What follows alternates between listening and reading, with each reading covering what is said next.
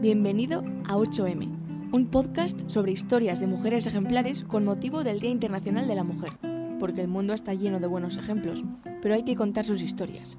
¿Quieres escucharlas? Aquí va una.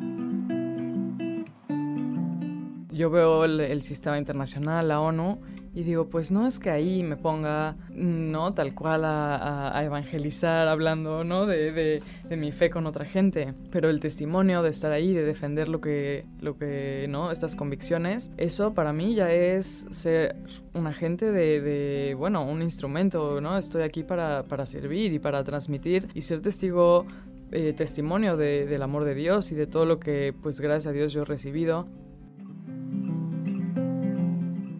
Mi nombre es Olivia Serrano, soy doctoranda de, la Universidad de Navarra, estoy haciendo la tesis en temas que tienen que ver con derechos humanos y la ONU. Lo que más me define es mi pasión por defender los derechos humanos, bueno, la dignidad de la persona. Pues nosotros estamos eh, principalmente en todos los temas de mujer, mi madre empieza con este proyecto y se da cuenta que pues había que, que, inspeccionar un poco también los organismos internacionales, empieza a ir ahí a la ONU principalmente y también al Parlamento Europeo y tal. Y empecé a ir con ella. Me, sorprendía muchísimo todo lo que sucedía ahí.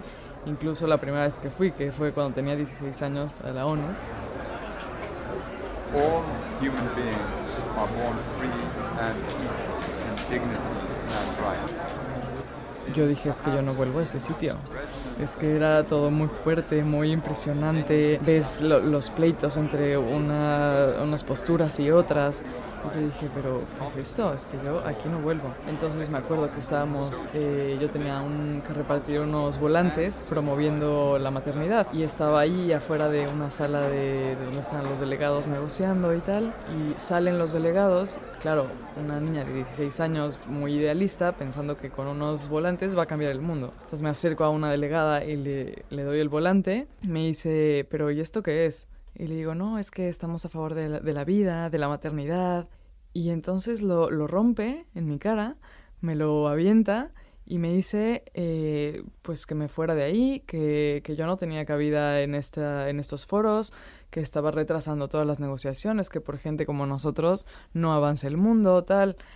Bueno, claro que lo que hice fue llorar, me puse a llorar ahí, ¿no? Al final fue una frustración terrible y un susto. Me puse a llorar, fui con mi madre que estaba por ahí, le dije yo, no vuelvo a este sitio. Es que, ¿qué es esto? Bueno, fue lo que más me marcó para después darme cuenta que, ¿cómo no voy a estar ahí? No, si esto es lo que está pasando, y ahora me doy cuenta, es que ahora estaría en mi conciencia no estar ahí, ¿no? Si, si esta es la lucha.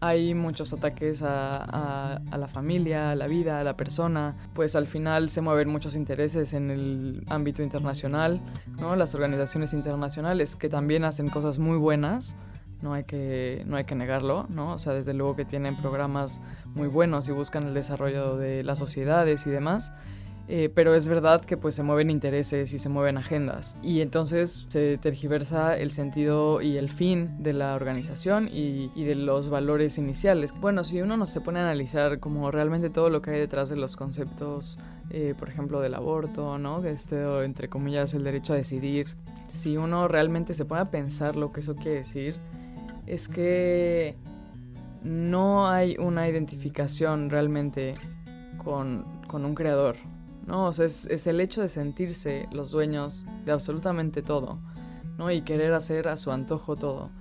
Entonces, lo que a mí en realidad me, me, genera esto, ¿no? Cuando me encuentro con estas posiciones, pues ojalá que por lo que yo pueda hacer aquí, esa persona pueda encontrar o pueda saberse amada, ¿no? O sea, como que más allá de explicar a mí me parece que, el encuentro con ¿no? cualquier persona, o sea, cualquier persona que se encuentre con un católico o con un, eh, pues sí, ¿no? Con, nosotros como cristianos, como católicos, eh, se sienta amada y sienta que, que, realmente ahí está Dios. Pero eso lo va a ver por una experiencia más bien personal.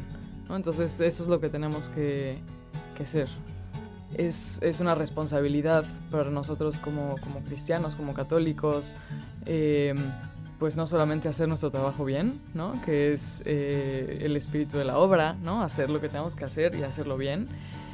Eh, sino también pues salir y, pues pelear por, por, las causas dignas, ¿no? O sea, yo pienso, claro, todo el dolor que hay, ¿no? Todas las políticas en contra de, de la vida, por ejemplo, pues muchas veces vienen motivadas por el dolor, ¿no? Por el dolor de injusticias que suceden y que son reales, ¿no? Y, a veces creo que nos ha faltado estar ahí para decir, pues sí, efectivamente no tiene por qué suceder esta, esta violencia, no tiene por qué existir esta injusticia y estamos aquí no solamente para decirles que no, eh, que no aborten, sino estamos aquí también para acompañar y para ¿no? estar de un, de un modo humano con esta gente que está sufriendo. Y creo que, que, nos ha faltado a veces ¿no? dar esta cara también ahí. ¿no? Y, y se nos critica, bueno, cuando estamos en, en, la ONU a mí es que me han dicho muchas veces, claro, tú solo vienes a decir que no te gusta y que no te gusta y que no te gusta, pero que sí te gusta, ¿no? O que, o que sí aportas, o que sí... Entonces digo, qué fuerte, porque no, no, es, no es nuestro mensaje. Entonces tenemos que, que, estar ahí y dar un mensaje coherente con nuestra fe y con, ¿no? con la hermandad de, de, pues de la humanidad. Tres ocasiones yo he sido delegada de México. ¿no? Entonces he podido estar con una delegación oficial de mi país y otras ONGs. Bueno, defienden otras cosas, ¿no? Completamente. Y hablando con, con algunas de ellas, que pues éramos ahí compañeras en las delegaciones y en las discusiones, y pues ellas justo, ¿no? Me contaban sus historias de, de cómo habían sufrido tantas cosas.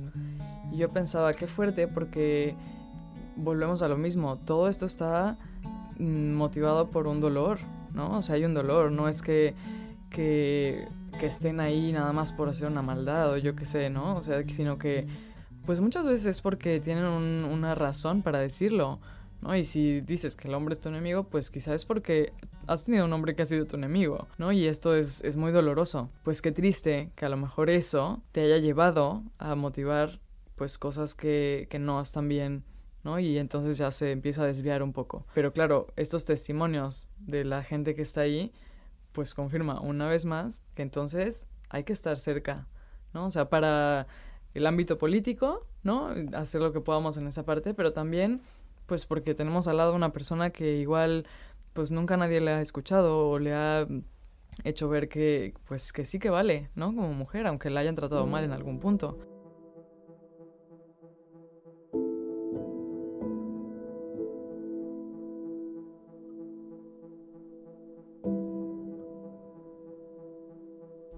Se tiene como el prejuicio de que pues los que somos, que estamos a favor de la vida y del matrimonio y, y, de la familia, que no hemos sufrido nada, por ejemplo, ¿no? O sea, esto nos dicen muchísimo en la ONU. No, pues claro, es que a ustedes nunca les ha pasado nada. Bueno, no lo sabes, no lo sabes, ¿no? Y entonces, claro, eh, para mí como, como casos cercanos, como que me han marcado mucho para decir, pues, claro, el que haya estos errores o que haya estas injusticias, ¿no? O que nos equivoquemos, no hace que, que los valores que encontramos cambien, ¿no? O sea, entonces, pues sí, sí, si hay matrimonios que fallan, porque, porque es así, eso no cambia que el matrimonio sea un bien y que sea una vocación y que haya que defenderlo. Que no es relativo, o sea, que no es, pues ahora me fue mal y ahora entonces ya no estoy de acuerdo en el matrimonio. Pues, pues no, pues no es así, ¿no? Entonces como que estar tan cerca de, casos así me reafirmó la convicción de que, de que hay que estar y que precisamente porque fallamos y porque nos equivocamos y porque sufrimos, precisamente por eso es que hay que estar y hay que alzar la voz porque tenemos que hacer mucho más conciencia y reforzarnos entre unos y otros y apoyarnos y salir adelante, aunque te confieso que es agotador. Mira, si te contara tantas cosas que hemos vivido en los organismos internacionales, porque he estado en la ONU, en la OEA y tal, que digo a veces de verdad, es que si no tuviera otra motivación, es que yo no tengo necesidad alguna de que me estén aquí, que vamos, que sí han habido experiencias muy fuertes. Pues yo creo que les enfrenta con una verdad inevitable, ¿no? O sea, como que, como que enfrentarte a algo que no, o sea, que sabes que es verdad y te incomoda, pues quieres silenciarlo, ¿no? Como silenciar es como cuando uno hace algo mal y tiene ahí la conciencia todo el día, ¿no? Como de, es que debiste haberte levantado temprano, debiste haberte levantado temprano. Y dices, bueno, pero ya cállate, o sea, por favor, ¿no? Déjame en paz. Entonces yo creo que es un poco esto, es como enfrentarlos con, con la verdad, ¿no? Y, eso te quiebra, o sea, te, claro, te pone tenso porque no quieres dejar entrar esto, porque sabes que tendrás que rectificar en cosas o, ¿no? O que lo mismo te, te pone como un dolor. Muchas veces esto, pues son reacciones contra el dolor. Entonces, ¿cómo puedo reivindicar que tengo el derecho a decidir? Pues mira, ya está. O sea, vamos a reivindicarlo de algún modo para no sentir que, han, que he sido violentada. Muchas veces esto pasa. He sido violentada y entonces mi reacción para bloquear esto es pues irme al otro extremo. ¿no? Entonces son como, como verdades que te enfrentan con, contigo mismo. O sea, que te ponen de frente con tus valores, con tus convicciones, con tus dolores, con tus heridas. Y por eso digo que los testimonios que han vivido cosas así, pues son, son fuertes porque al final te estás enfrentando contigo misma y con decir, pues sí, igual yo también fallé o igual a mí también me pasó esto. Y aún así, pues hay algo que es mucho más sólido. Pero claro, hay que tener esa, esa solidez y detenerte de algo mucho más grande.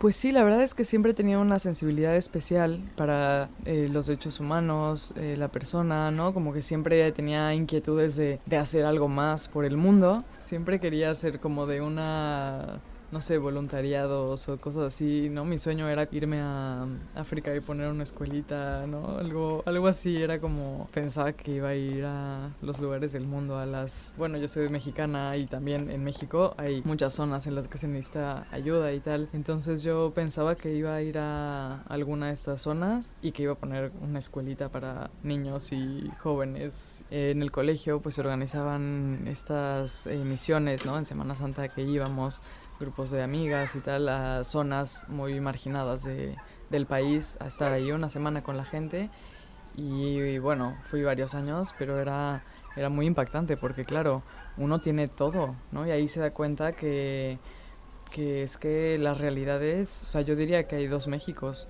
¿no? O bueno, más de dos, ¿no? Porque las realidades son realmente muy, muy distintas. Entonces, claro, el ir a estas experiencias en zonas rurales y demás, estar ahí una semana conviviendo con lo que la gente tenía que ofrecerte era toda una lección de vida porque pues son personas que apenas tienen para comer y lo que iban a comer ellos te lo daban para que comieras tú porque eras la misionera, ¿no? Venían las misioneras, entonces ¿cómo no vamos a atender a las misioneras? Y, y ellos con toda la generosidad nos daban todo, ¿no? Y, y la fe que tenían es que también era impresionante. No, éramos niñas de 12 años y veníamos a acompañarles en la Semana Santa y vivir con ellos no las los oficios y no reflexionar hacer actividades. Y es que nos escuchaban y yo pienso pero una niña de 12 años qué tiene que decir al respecto no y, señores mayores y venían para que querían que les habláramos de Dios no y, era impresionante porque yo dije yo no sé si yo tengo esa humildad no y, y esa sencillez de corazón y esa esa pureza para, no sé.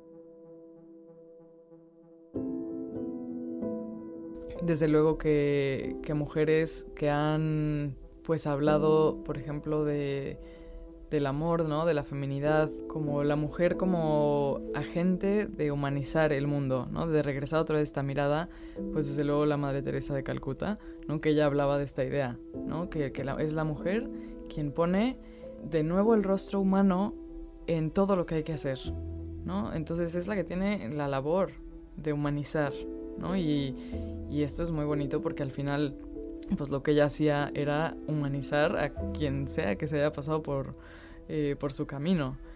Y, y, otra en el ámbito quizá eh, político, ¿no? Un poco que también pues me, ha, me inspiraba a ella así, por ejemplo, más en la etapa de la, de la adolescencia, me marcaba mucho. Eh, era una que se llama eh, Sofía Magdalena Scholl. Estuvo en la época de, del nazismo y tal, y ella en su universidad pues era un activista de defender la verdad. Obviamente pues se ganó todos los enemigos del mundo y pues al final acabaron eh, matando el régimen nazi y tal. Pero ella no, no se detuvo por defender la verdad.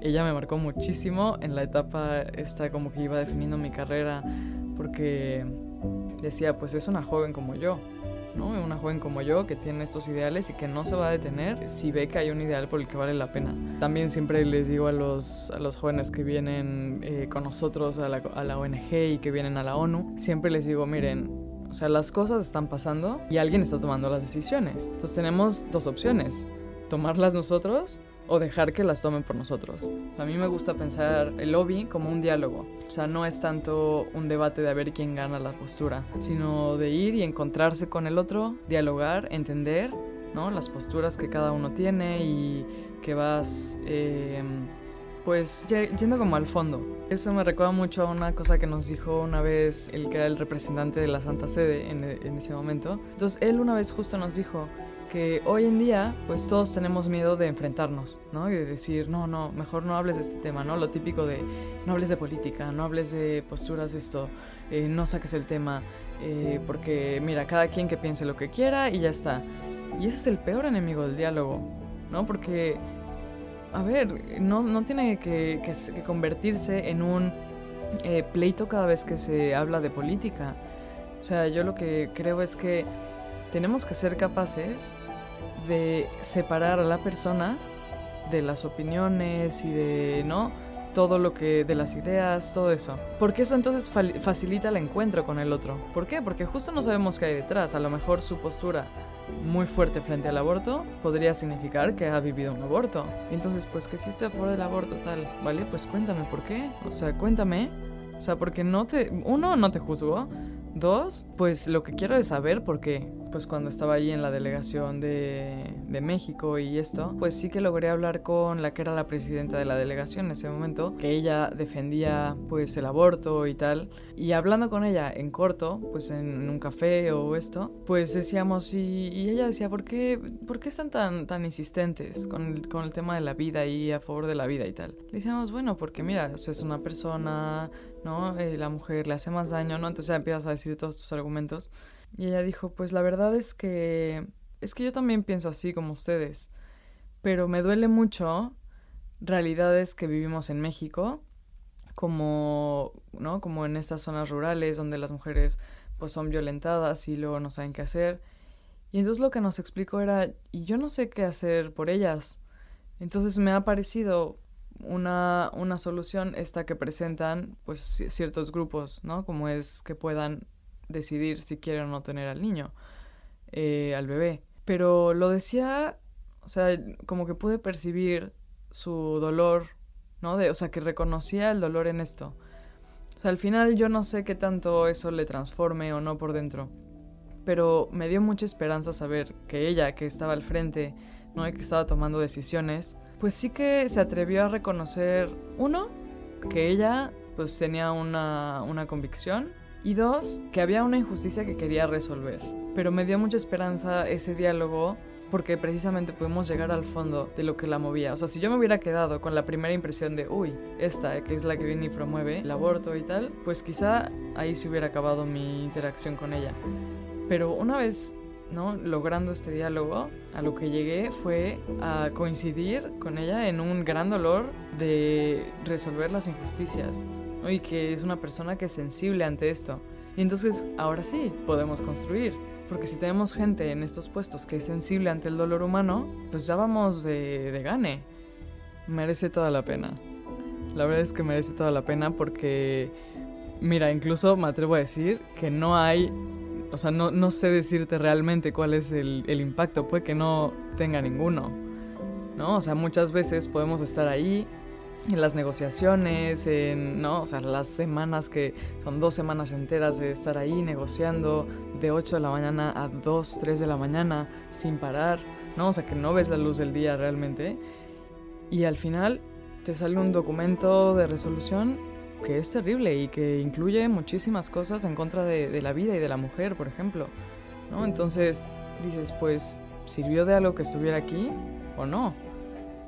yo creo que no tenemos la gracia de ver eh, todo lo que, se, lo que se hace, ¿no? Ni a quién toca ¿no? tu, tu, tu labor o tu, simplemente tu presencia, eh, pero merece la pena porque pues al final sí creo que somos instrumentos de algo más grande. O sea, como que me da mucho, sí, mucho orgullo decir que pues que lo que hago no es vacío, ¿no? En el sentido de que estoy muy consciente de que hay que hacer esto porque hay algo que merece la pena, que es la persona y al principio, bueno, muy cuando empezaba toda la, la carrera y no estar en estos ámbitos y tal, yo decía que, que siempre me iba a dedicar a eso y que absolutamente...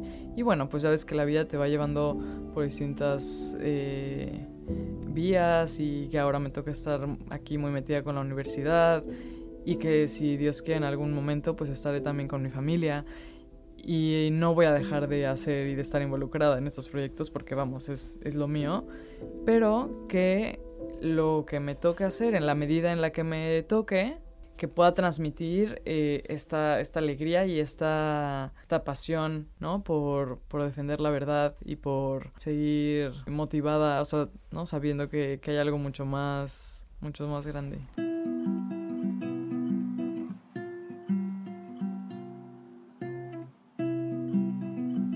Gracias por escuchar una de las siete historias que componen 8M, pero no te olvides de que la octava eres tú.